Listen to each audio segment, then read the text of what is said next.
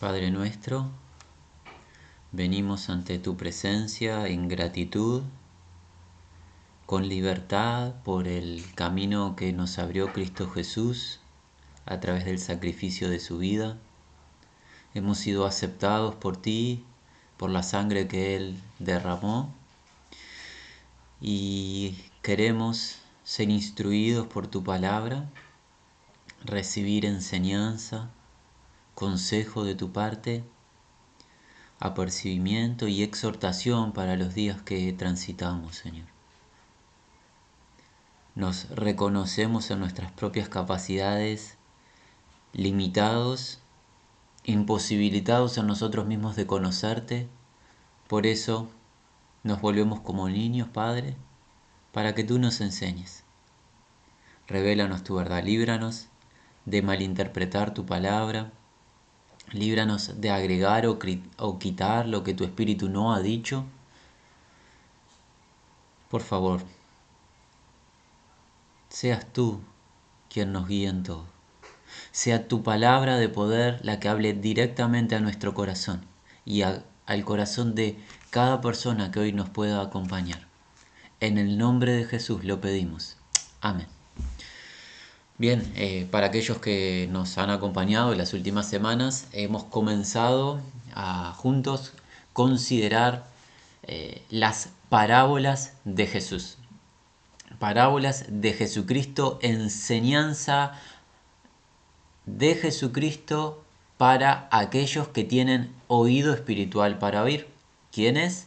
Los que se convierten como niños los que se humillan delante de Dios, ellos reciben revelación celestial. Porque recordemos que hay misterios de Dios, misterios concernientes al reino de los cielos, y por definición, en términos bíblicos, la palabra misterio es algo que es imposible de conocerse, es inviable que la inteligencia humana, la investigación, el esfuerzo traiga dicho conocimiento, sino que solamente se puede conocer un misterio si Dios participa en su revelación. Y nosotros hemos visto a través de la enseñanza de Jesús que Dios se revela únicamente a los que se humillan, a los que se vuelven como niños, piden, claman, se interesan en las cosas del reino el Señor les abre el entendimiento, no por sus capacidades, no por su supuesta inteligencia, sino gracia de lo alto. Así que nosotros invitamos y exhortamos a que todos aquellos y aquellas que estemos hoy congregados, aunque de manera virtual, a que como niños nos dispongamos a recibir las enseñanzas de Jesús. Si alguno recuerda, nos encontramos en una escena. ¿Cuál? Jesucristo salió de la casa donde estaba habitando. ¿Para qué? Dirigirse a una barca en una playa y desde la barca proclamar parábolas de enseñanza al pueblo, a la muchedumbre que se agolpó para oírse como así como una asamblea, una reunión de una gran cantidad de personas para oír a Jesús. Jesús está declarando, está proclamando verdades concernientes al reino de los cielos, pero lo está anunciando a través de ejemplos, ejemplos, parábolas, analogías, situaciones terrenales que nos cuentan de una verdad celestial.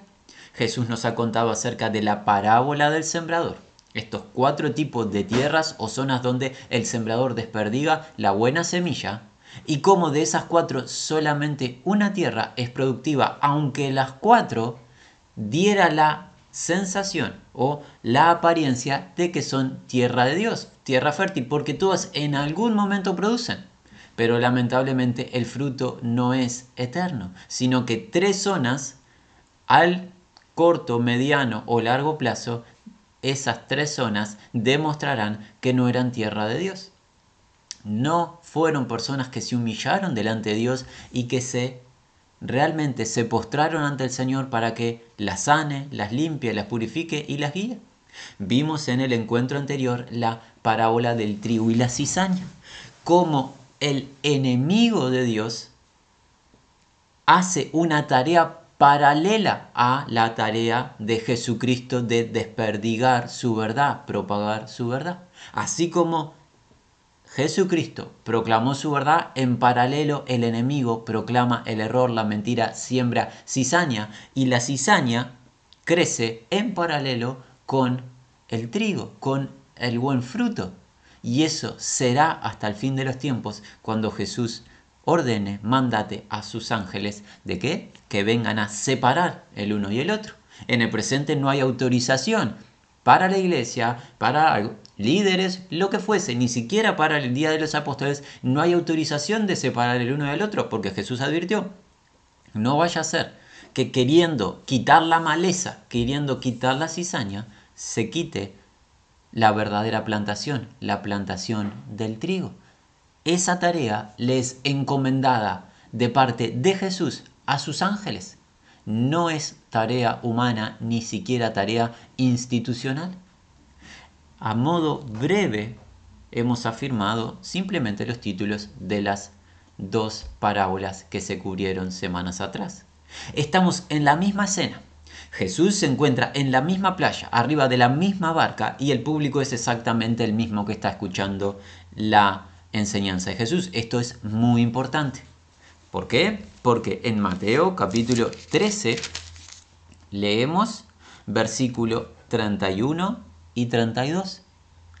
Otra parábola les refirió diciendo, el reino de los cielos es semejante al grano de mostaza, que un hombre tomó y sembró en su campo, a la cual, eh, el cual a la verdad, perdón, es la más pequeña de todas las semillas, pero cuando ha crecido es la mayor de las hortalizas y se hace árbol, de tal manera que vienen las aves del cielo y hacen nidos en sus ramas. Hacemos énfasis en algo. Es la misma escena, es la misma jornada de enseñanza de Jesús. que ha enseñado Jesús? Lo que acabamos de decir, parábola del sembrador, parábola del trigo y la cizaña. Ahora Jesús va a agregar otra parábola y veremos una siguiente en el encuentro de hoy. Dos parábolas veremos hoy. ¿Por qué estamos haciendo énfasis en esto, en que hay continuidad? Porque esa continuidad a nosotros nos va a ayudar a entender el significado de la parábola. Necesitamos de todos los recursos posibles para entender qué está enseñando Jesús, y es lo que vamos a estudiar hoy. Pero si nosotros quitamos esta parábola y la aislamos del contexto, no tendríamos herramientas o elementos para darle la única interpretación correcta que tiene. Tenemos que entender el contexto donde fue declarada. Fue declarada en la misma jornada que Jesús habló de la parábola del sembrador, en la misma jornada que Jesús declaró la parábola de trigo y la cizaña, que dice Mateo, otra parábola les refirió. Esto nos habla de qué? Continuidad continuidad en la enseñanza. Nuevamente, esperemos que haya quedado claro. Otra parábola les refirió diciendo, y ahora sí, vamos a ver juntos qué les dijo.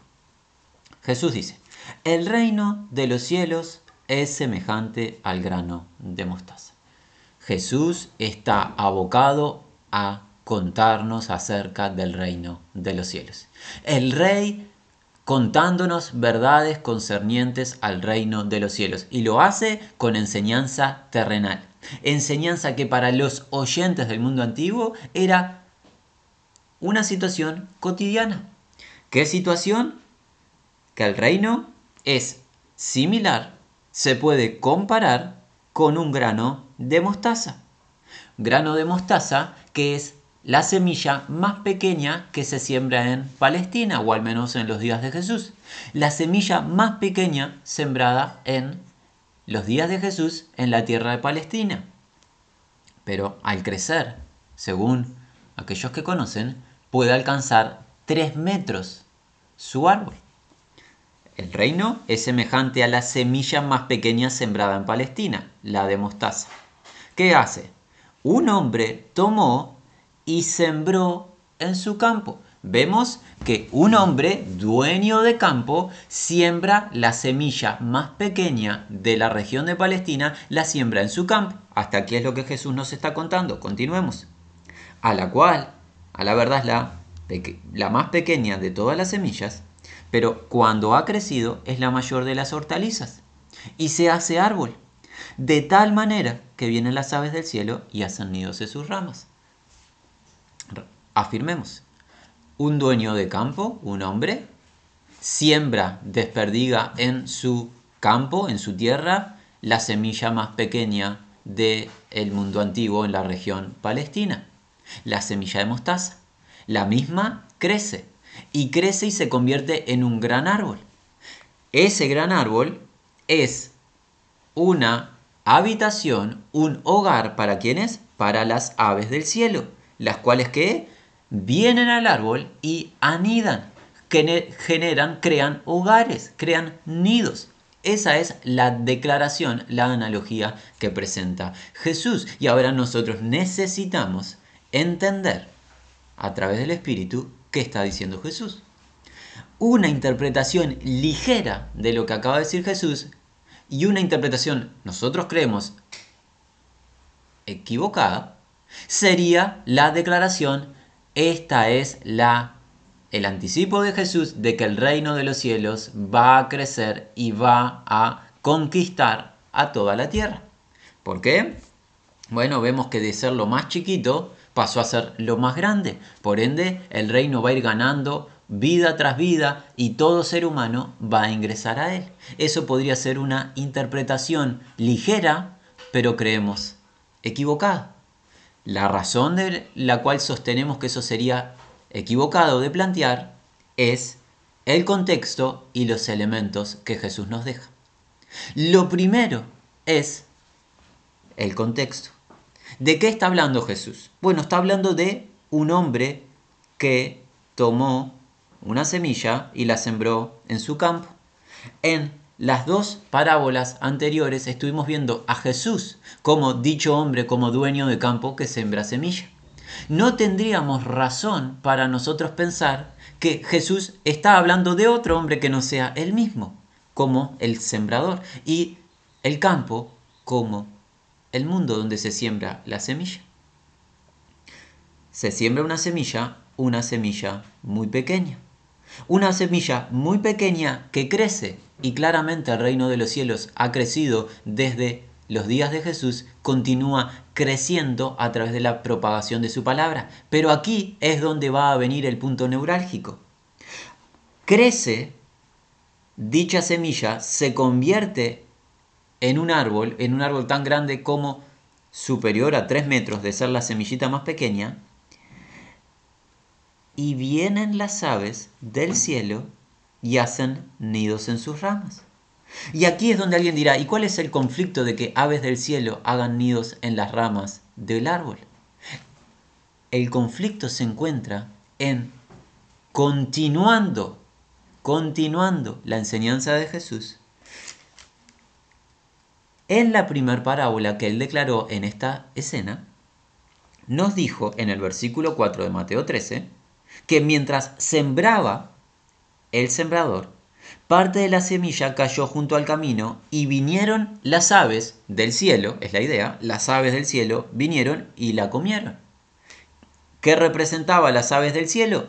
Hay que ir a la explicación de la parábola en el versículo 19. Cuando alguno oye la palabra del reino y no la entiende, viene el malo y arrebata lo que fue sembrado en su corazón. Esto es el que fue sembrado junto al camino. ¿Qué quiere decir?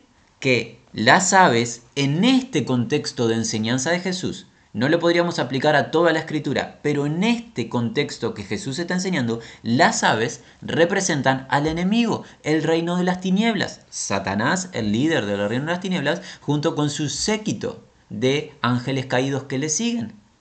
Las aves del cielo en este contexto representan el mal, el mal que deteriora la verdad, roba la verdad. Por eso nosotros entendemos que cuando Jesús dice, el grano de mostaza, la semilla de mostaza crece, se convierte en un árbol a tal punto que vienen las aves y anidan sobre sus ramas, crean nidos. ¿De qué está hablando Jesús? ¿Un mega crecimiento del reino, la prosperidad del reino? No. Está hablando Jesús que junto con el crecimiento del reino habrá corrupción. Corrupción en cuanto a la verdad. Un crecimiento paralelo del reino, pero en el reino, mentira, engaño, error, falsedad, y estamos convencidos de ello. Conforme se está enseñando en la parábola del sembrador, en la parábola del trigo y la cizaña, y conforme es el consejo apostólico y el consejo de Jesús. Alguien dirá, ¿Dónde se ha dicho eso? ¿Dónde se advierte de que habría error, engaño, crecimiento de maldad? Bueno, lo tenemos en todo el Nuevo Testamento. Tomémonos unos minutos para considerarlo. Segunda de Corintios, el apóstol Pablo nos dice en el capítulo 11. Creemos nuevamente que esta parábola que Jesús nos deja, la parábola de la semilla, no nos habla de la victoria del reino en el presente para con toda carne, incluyendo a todo ser humano en la salvación, sino de que nos está hablando Jesús es que junto al crecimiento del reino crecerá la mentira, el error, la corrupción dentro del reino. Es lo que creemos que Jesús está enseñando. Algunos dicen, es imposible que crezca la corrupción en el reino, es imposible que la mentira crezca en el reino. Pero mira lo que dice el apóstol Pablo. Vayamos a segunda de Corintios al capítulo 11. Pablo nos dice, versículo 13, porque estos son falsos apóstoles, obreros fraudulentos que se disfrazan como apóstoles de Cristo. En Corinto, la iglesia que fue creada y levantada por el Señor a través del ministerio del apóstol Pablo y sus colaboradores, habían ciertos individuos que estaban tragiversando la verdad y estaban generando conflicto entre Pablo y las ovejas, los hermanos y hermanas de Corinto. Pablo, ¿cómo los califica a estos individuos? Como falsos apóstoles, pseudos apóstoles. Eran fingidos. Obreros fraudulentos, trabajadores del engaño, que se disfrazan como apóstoles de Cristo. Toman la apariencia exterior de apóstoles de Cristo, pero su contenido no lo es. Y aquí es donde alguien dice, bueno, pero esto es sorprendente. No, no lo es. Versículo 14. Y no es maravilla, dice Pablo. No debería de sorprendernos. ¿Por qué no nos tiene que sorprender Pablo? Porque Jesús nos está anticipando en su parábola que junto con la verdad, junto con el trigo que crece la cizaña, el error, la corrupción, el grano de mostaza, la semilla de mostaza crece y ¿qué pasa? Vienen las aves y crean nidos, hogares dentro o en las ramas del árbol. En paralelo a la verdad crece la mentira y la corrupción. ¿Cómo? Vemos que el enemigo siempre está detrás. En este caso, a través de sus agentes, falsos apóstoles, trabajadores del engaño, que se disfrazan como apóstoles de Cristo, toman la apariencia externa de apóstoles de Cristo, pero no lo son. ¿Y qué dice Pablo? Y no es maravilla, no es de gran sorpresa, porque el mismo Satanás se disfraza como ángel de luz. ¿Saben qué, hermanos? Tenemos la convicción que gran parte del, ser humano malinterpreta el personaje de Satanás. Muchos creen que Satanás es algún tipo de monstruo eh, eh, totalmente desagradable en su aspecto y algo hasta burdo. Es un error severo. Satanás se presenta como el más hermoso de los hombres porque es un estratega que tiene su capacidad volcada al engaño. Presenta una ilusión. Él se presenta como lo que no es. ¿Cómo se presenta Satanás, el enemigo de Dios? Se presenta como un ángel de luz. Se presenta como alguien que viene de parte de Dios, de parte del reino, alguien que trae beneficio. Sus agentes que hacen se presentan como emisarios de Jesucristo y no lo son. Entonces no nos puede sorprender que la parábola de la semilla de la mostaza nos hable del crecimiento de la corrupción en el reino cuando Satanás está abocado a destruir la edificación del Señor. Cuando Satanás tiene sus instrumentos, sus instrumentos, sus agentes y todo su arsenal dispuesto para que la mentira gane terreno en la vida del ser humano. No es maravilla, dice Pablo. No se sorprendan, porque el mismo Satanás se disfraza, toma el atuendo, la apariencia, el aspecto de un ángel de luz, pero no lo es. Así que, por tanto, no es extraño, no es de maravillarse, si también sus ministros, sus agentes, se disfrazan como ministros de justicia, cuyo fin será conforme a sus obras. No debería de sorprendernos, no debería de maravillarnos de que se nos anticipe que falsos emisarios con falso mensaje ingresarán al reino y harán que crezca la corrupción dentro del reino. Alguien dirá, bueno, pero esto debe estar haciendo referencia a tal falsa religión de tal región. No, no se confunda. No está hablando de emisarios de una falsa religión, sino de emisarios de Satanás que se disfrazan como apóstoles de Cristo, aquellos que vienen a decir, somos los comisionados del Señor Jesús, somos los embajadores del reino, pero su fin es de destrucción su fin de destrucción. Cuanto más celoso debemos de ser de la verdad, cuanto más dependientes del Señor, vigilantes en oración debemos estar, mis hermanos. El apóstol Pablo ministró en la región de Éfeso por tres años y está pronto para partir y no retornar a ello. Algunos de ustedes, los que estén familiarizados con las Sagradas Escrituras, recuerdan el relato. Esto se encuentra en el libro de Hechos. Vayamos al capítulo 20 está pronto para despedirse de la congregación de Éfeso y está reunido con los ancianos, los prevísteros, aquellos que serían los que guiarían al rebaño en los años posteriores. Alguien diría, ¿qué imagen más hermosa? En parte sí, pero el Espíritu Santo, el Espíritu Santo del Dios vivo, utilizará en esta instancia a Pablo, el siervo del Señor, como un instrumento de profecía. Pablo va a profetizar ante los pastores, ante los ancianos de Éfeso, la región más famosa posiblemente de la primitiva iglesia, donde mayor cantidad de hermanos conocidos en las escrituras pasaron y ministraron, Pablo va a profetizar algo. Miren con atención, escuchemos lo que se va a decir. Hechos capítulo 20, leemos a partir del versículo 28. Por tanto, mirad, velad por vosotros y por todo el rebaño en que el Espíritu Santo os ha puesto por obispos. ¿Con qué objetivo? Para apacentar la iglesia del Señor, la cual Él, Jesucristo, ganó, compró, redimió por su propia sangre. Gloria a Dios por este versículo, ¿verdad? Nada que nos cause estupor. ¿Cuál es la dificultad? Alguien diría. Versículo 29. Porque yo sé. Yo subrayaría esta primera expresión. ¿Qué dice Pablo? Yo sé. Pablo no está utilizando un condicional, un quizás. No está utilizando puede ser o no. Pablo está hablando palabra en el Señor. Está hablando proféticamente no está inventando, él no puede conocer el futuro en su, en, en su situación natural, él no sabe el mañana, pero el Espíritu de Dios lo sabe todo. El Espíritu Santo utiliza a Pablo para revelar una verdad. Y él que dice, yo sé, lo tengo revelado, está establecido, que después de mi partida entrarán en medio de vosotros, que vosotros, en medio de los ancianos y por aplicación la iglesia. En medio de los ancianos, en medio de la iglesia, lobos rapaces. ¿Cuál es la función de un lobo? Comer, devorar a la oveja. Que no perdonarán el rebaño. Pero mira lo más severo de esto, versículo 30.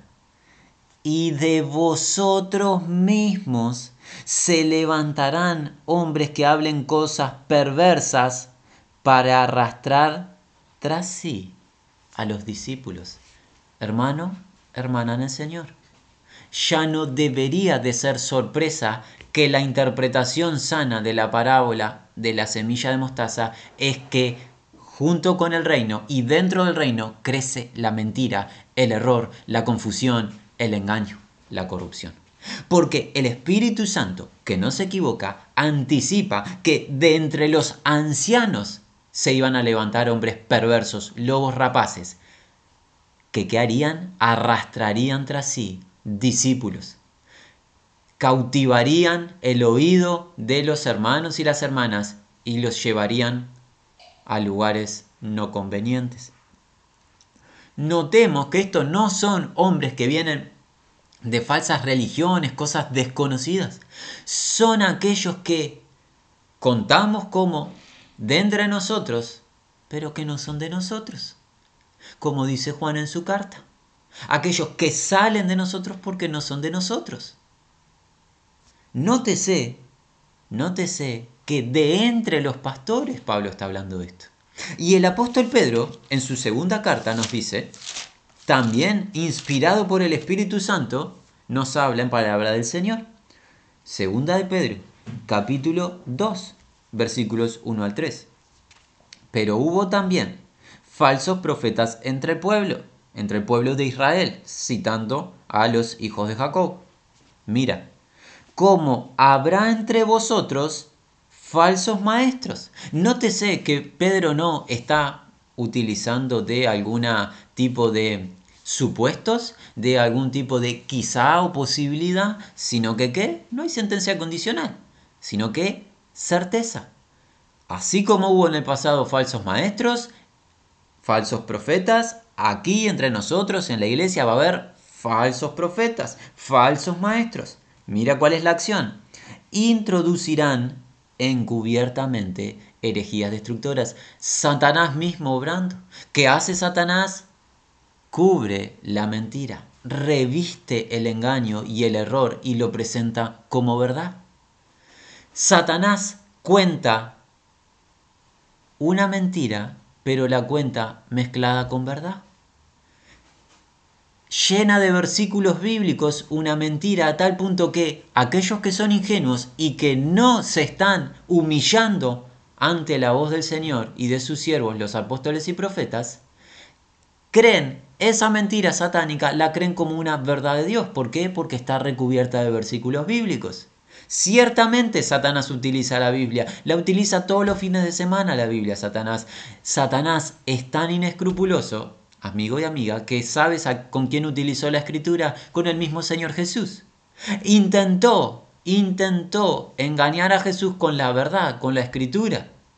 Al autor de la misma escritura, porque Jesús es el Espíritu de Dios y el Espíritu es la verdad. Pero si Satanás intentó engañar a Jesús con la escritura, malinterpretándola, no te intentará engañar a ti o a nosotros seríamos severamente ingenuos en pensar que aquí en este mundo no hay ninguna dificultad y que podemos dedicarnos a vacacionar en esta tierra. Estamos en territorio enemigo en lo que a mundo espiritual concierne. ¿Y qué debemos hacer? Velar. Jesús nos está diciendo en esta su parábola de qué? Que crecerá dentro del reino el error.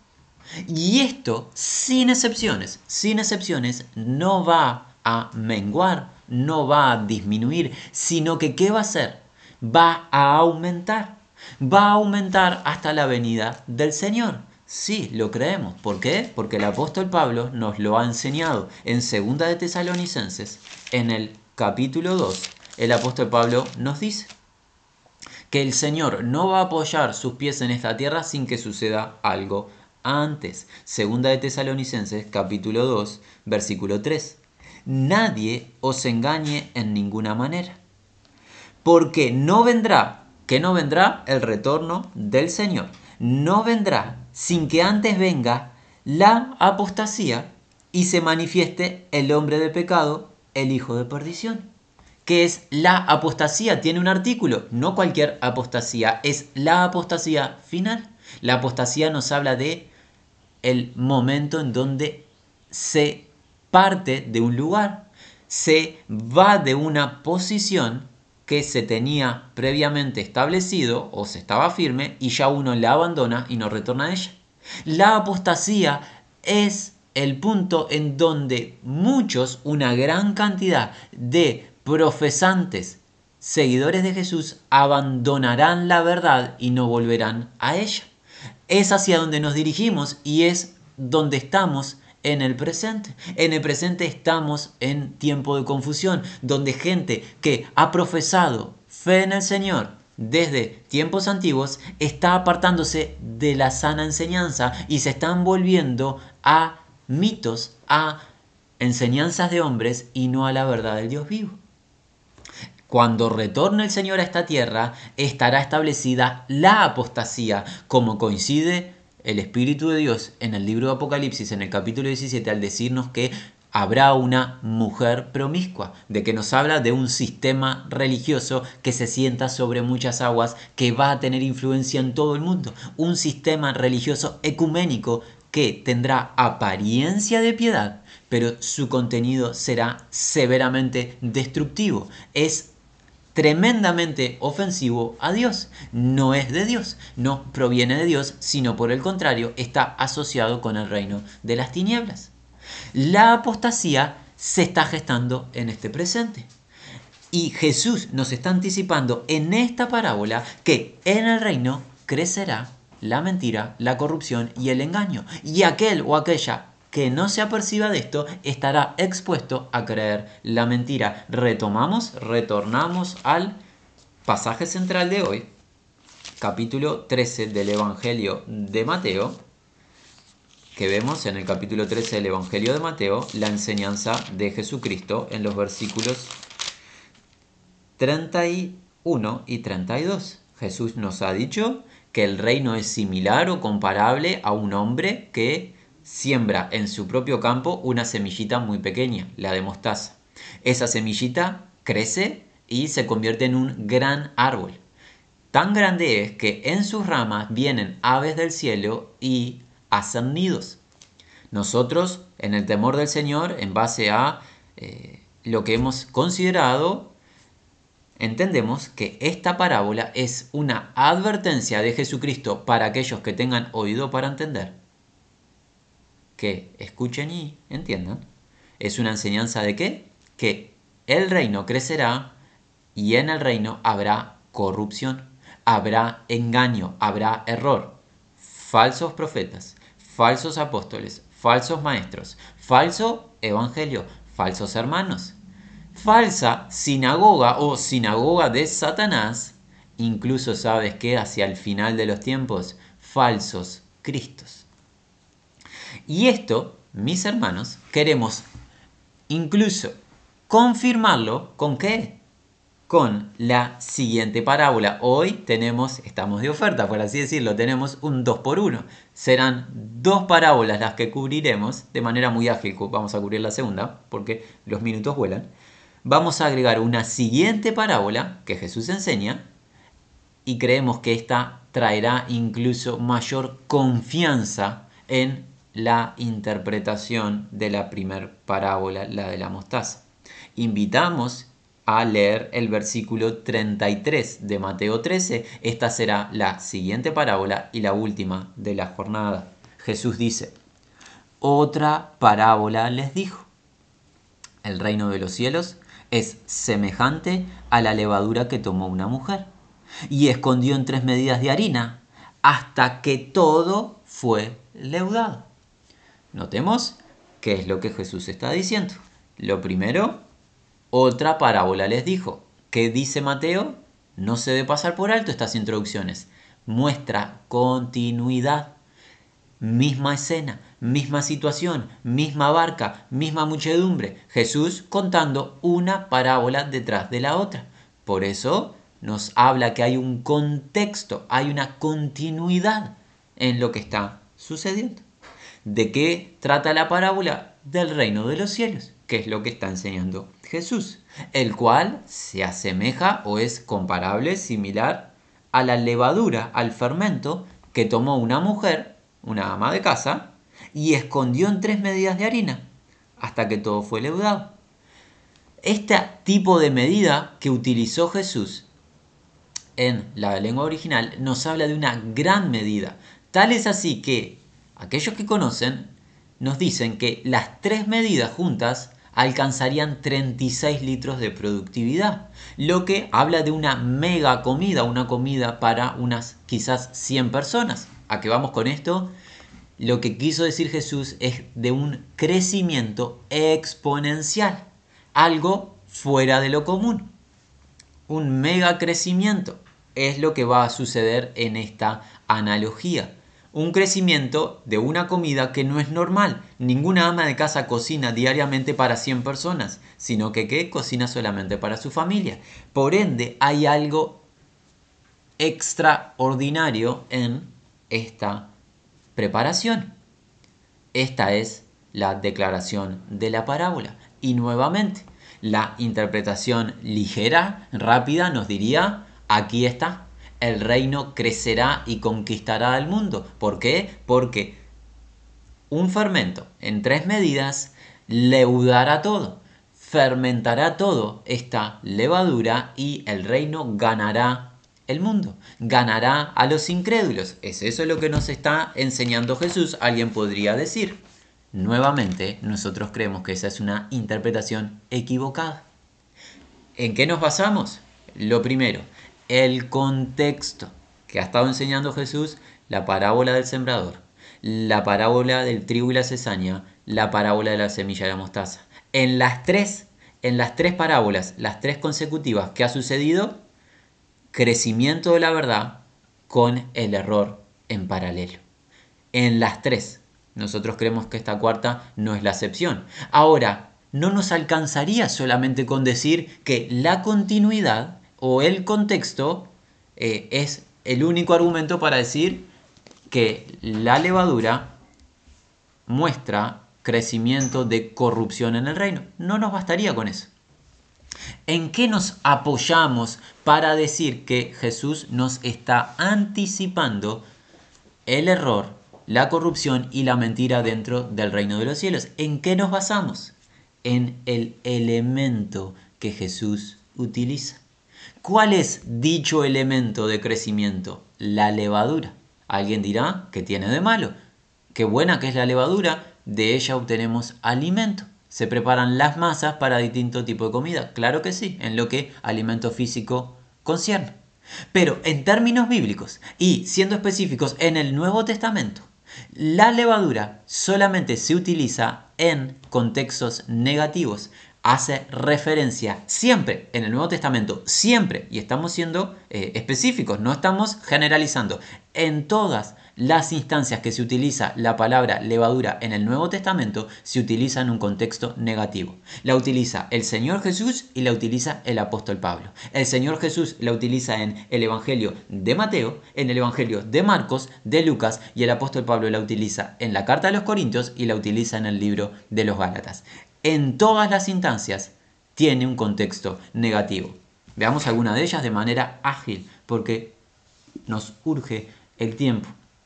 El primer contexto que queremos ver, la levadura representa falsa doctrina, falsa enseñanza. ¿Dónde lo vemos eso? Aquí en Mateo, pero en el capítulo 16. Jesús dice en el capítulo 16 del Evangelio de Mateo, versículo 5. Llegando sus discípulos al otro lado, se habían olvidado de traer pan. Jesús les dijo, mirad, presten atención, guardaos de la levadura de los fariseos y de los saduceos. Jesús dice, presten atención, ojo, ojo, sean diligentes, guárdense, cuídense de la levadura de los fariseos y de los saduceos. Aquí es donde alguien diría, bueno, claramente la levadura que ellos utilizan para hacer sus panes puede haber pasado de fecha o está en una situación que va a causar algún daño en la ingesta del alimento. Ellos pensaban dentro de sí diciendo, esto dice porque no trajimos pan. Y entendiéndole Jesús les dijo, ¿por qué pensáis dentro de vosotros, hombre poca fe, que no tenéis pan? ¿No entendéis aún ni os acordáis de los cinco panes entre cinco mil hombres y cuántas cosas, cestas recogiste? Ni de los siete panes entre cuatro mil y cuántas canastas recogisteis? ¿Cómo es que no entendéis que no fue por el pan que os dije que os guardaseis de la levadura de los fariseos y de los sauceos? Jesús reprende a los discípulos diciéndole, yo no les estoy advirtiendo acerca del pan físico. No es la levadura física con la que preparan sus panes los fariseos y los sauceos de los cuales yo les estoy advirtiendo para que ustedes Presten atención. Entonces Jesús, ¿de qué nos estás apercibiendo? Versículo 12. Entonces entendieron que no les había dicho que se guardasen de la levadura del pan, sino de la doctrina de los fariseos y de los saduceos. Por ende, la levadura en este contexto representa doctrina, doctrina es cuerpo de enseñanza falsa. Doctrina falsa de los fariseos y los saduceos que Jesús dice, guárdense, cuídense de ella. ¿Por qué? Porque les va a traer confusión. La levadura representa en este primer contexto que vimos falsa doctrina, falsa enseñanza. ¿Qué más representa la levadura en el Nuevo Testamento? Hipocresía, sin excepciones.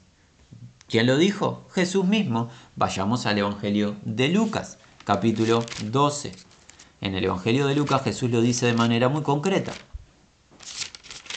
Versículo 1.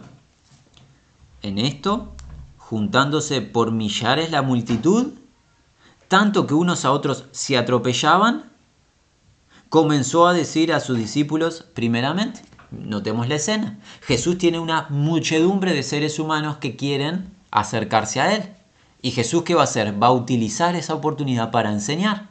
¿Qué enseña Jesús? A ver, bueno, empieza por los más cercanos, los discípulos, pero por aplicación al resto del pueblo.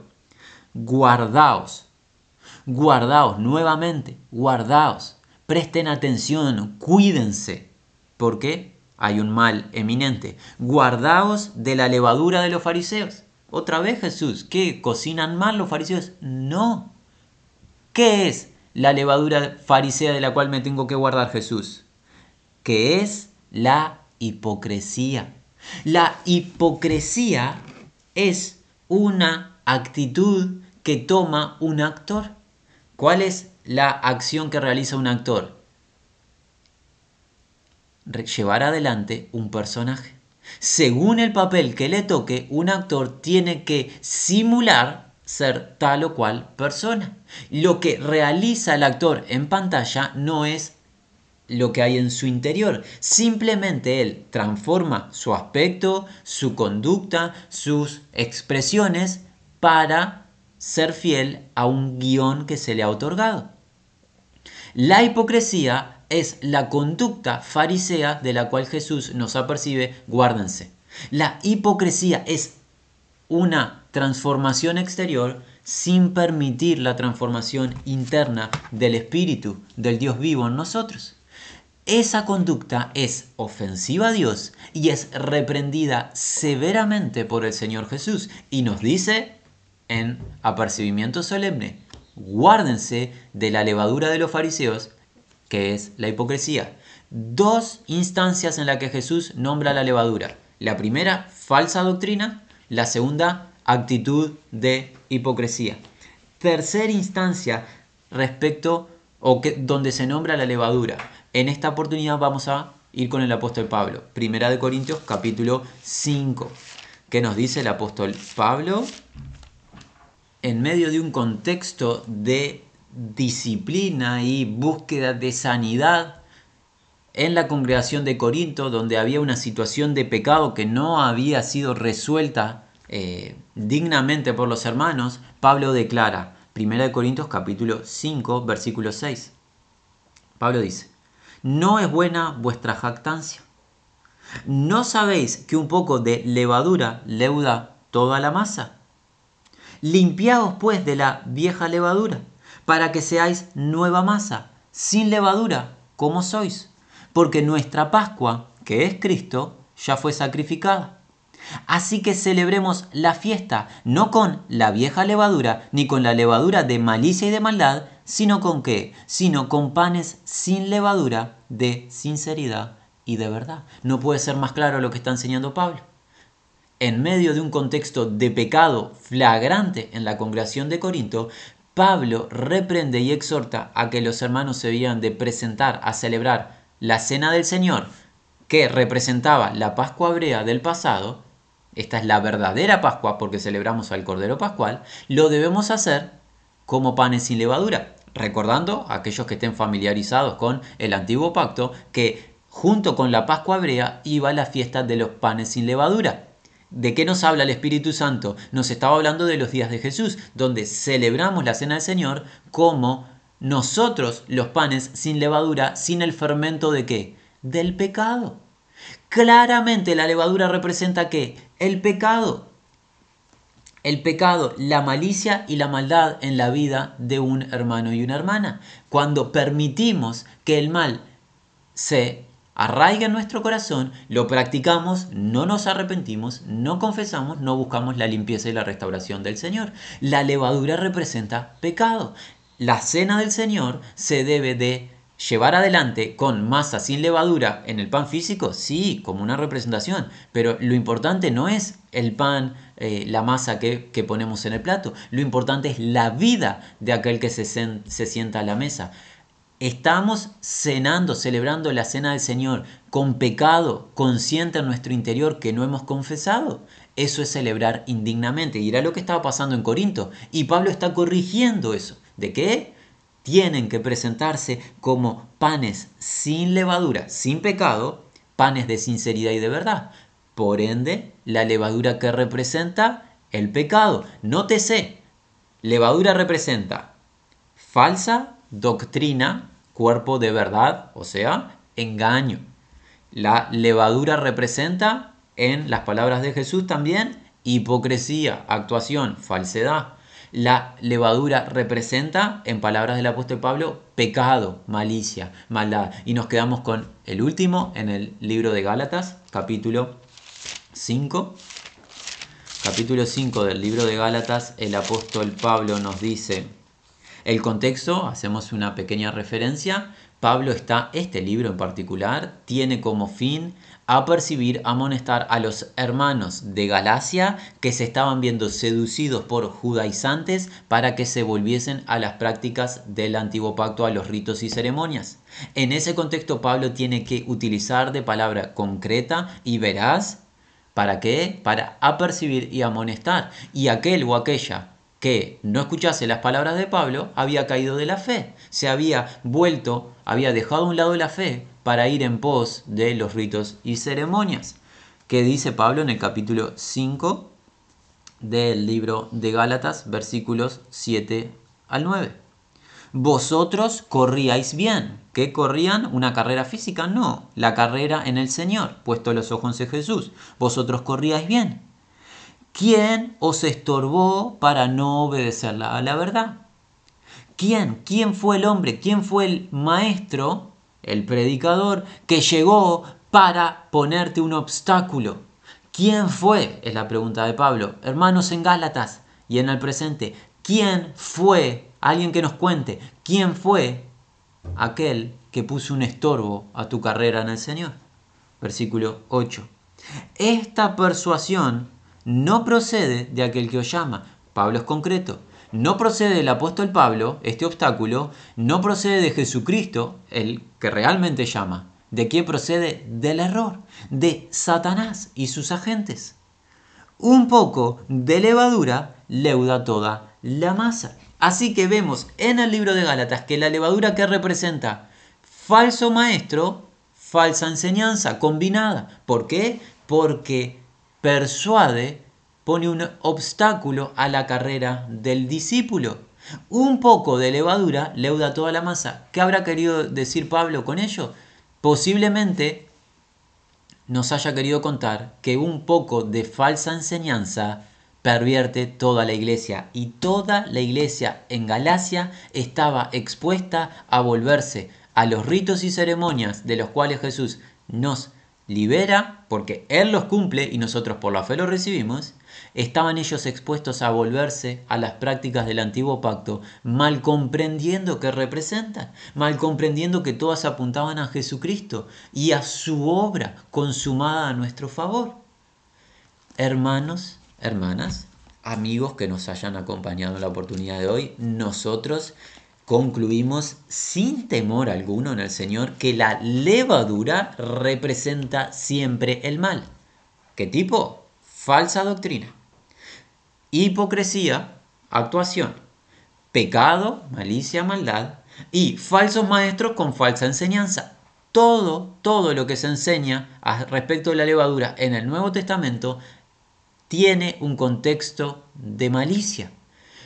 Por ende, volviendo al pasaje central, Mateo capítulo 13, versículo 33, cuando Jesús dice que una mujer esconde levadura en tres medidas de harina hasta que todo es leudado, ¿qué nos está queriendo decir Jesús? En el temor del Señor, el reino va a crecer y dentro del reino va a crecer la malicia, va a crecer la falsa doctrina, la hipocresía, el fingimiento, la actuación, va a crecer el pecado, van a crecer los falsos maestros, va a crecer el engaño. Nosotros no tenemos temor alguno en decirlo que estas dos parábolas, la semilla de la mostaza y la levadura que una mujer escondió en tres medidas de harina, representan la corrupción que va a crecer en el reino que está hoy presente y continuará y se aumentará. La pregunta, mi amigo, mi amiga, ¿estás tú consciente de esta realidad? ¿Has tú sido diligente en la consideración de la palabra y te has vuelto de manera como un niño? En humildad y pobreza de espíritu te has vuelto al consejo de los únicos varones que te pueden a ti instruir, apóstoles y profetas de Jesucristo, en las palabras que quedan registradas en las Sagradas Escrituras únicamente. Te vuelves tú con sinceridad a la palabra de Dios en humildad e independencia, clamando, orando, velando, siendo uno con tus hermanos.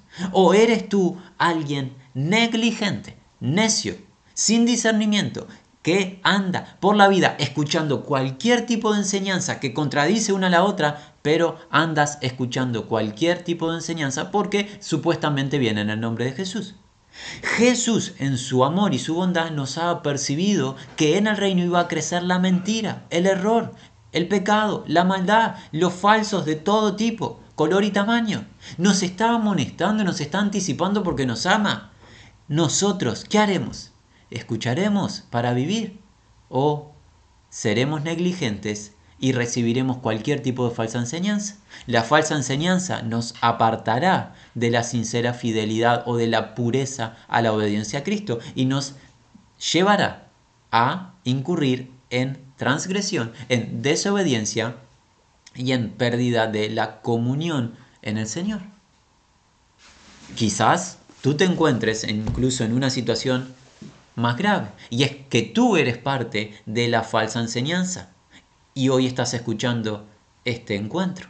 Si es así, mi amigo o mi amiga, si tú has mal enseñado y has enseñado doctrina que proviene de tu propio razonamiento o de otras fuentes que no es la palabra de Dios, hoy es el momento, mi amiga, a que a que tú te vuelvas al Dios vivo. ¿De qué manera? Arrepentida. Porque Dios es grande en misericordia y amplio en perdón. Él te llama a que tú te arrepientas de tu maldad, te arrepientas de tu pecado, cualquiera sea, sin excepciones. Te llama a volverte a Él y hacer una sola cosa, creer en Jesucristo, a quien Él envió desde el cielo para saldar toda nuestra deuda, para propiciar nuestro pecado y que Jesús pague el precio y la culpa que nos corresponde a nosotros los pecadores. En la justicia de Dios, Jesucristo derrama su sangre para que tú y yo, amigo, no tengamos que hacerlo por nosotros mismos. Si tú confías únicamente en Jesucristo y en su obra redentora a tu favor, arrepintiéndote de tu malicia, disponiéndote a vivir para Dios conforme la gracia que Él te otorgará a través de su Espíritu, Dios promete sellarte con su Espíritu Santo, darte vida eterna y guiarte cada día que estés en esta tierra, enseñarte como un padre a un hijito, volviéndote de corazón sincero. Hoy es el día para hacerlo, mi amigo, mi amiga. ¿Por qué? Tú no sabes si tienes mañana. Y esta pandemia nos ha enseñado cuán volátiles somos las personas. Hoy estamos, mañana no. Una situación debes resolver en tu vida y es qué vas a hacer con el mensaje de Jesús.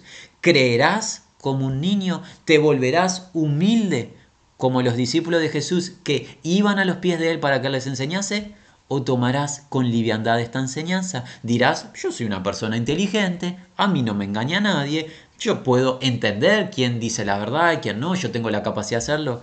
Tú eres negligente. Satanás es más inteligente que tú. Satanás tiene más recursos que lo que tú jamás puedas soñar y él te va a engañar.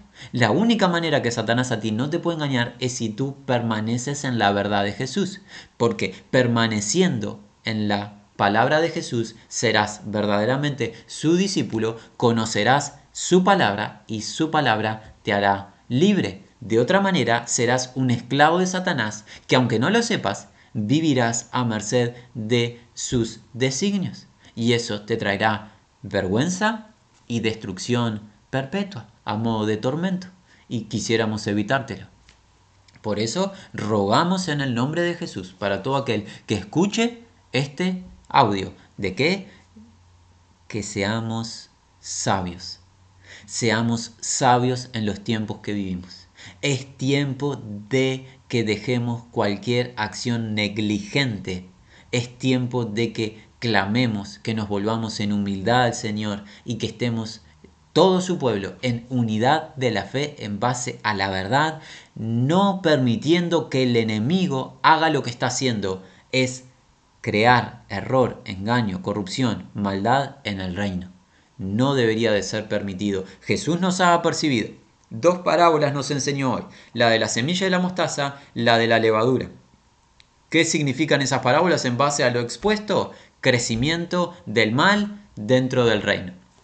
Padre, nuestra súplica es que tu santa palabra nos aperciba, nos transforme, nos purifique, Gracias porque eres tan bueno que todo lo anticipas. Nos has contado de la gran apostasía, de la maldad, de esa mujer maliciosa que representa el sistema religioso final y todo el error que habrá. Pero eres bueno porque en tu anticipo nos das la posibilidad de volvernos a ti, de conocerte, de deleitarnos en tu palabra, en tu, verdad y nos otorgas el don de la vida eterna por gracia. Te agradecemos, Señor. Suplicamos que todo aquel y aquella que pueda oír este audio sea persuadido por tu Espíritu para fe y salvación a través de Cristo Jesús. Lo rogamos en tu nombre, Señor. Gracias porque tú no quieres la muerte del que muere, sino que se arrepienta y que viva. Lo pedimos en el nombre de Jesús. Amén.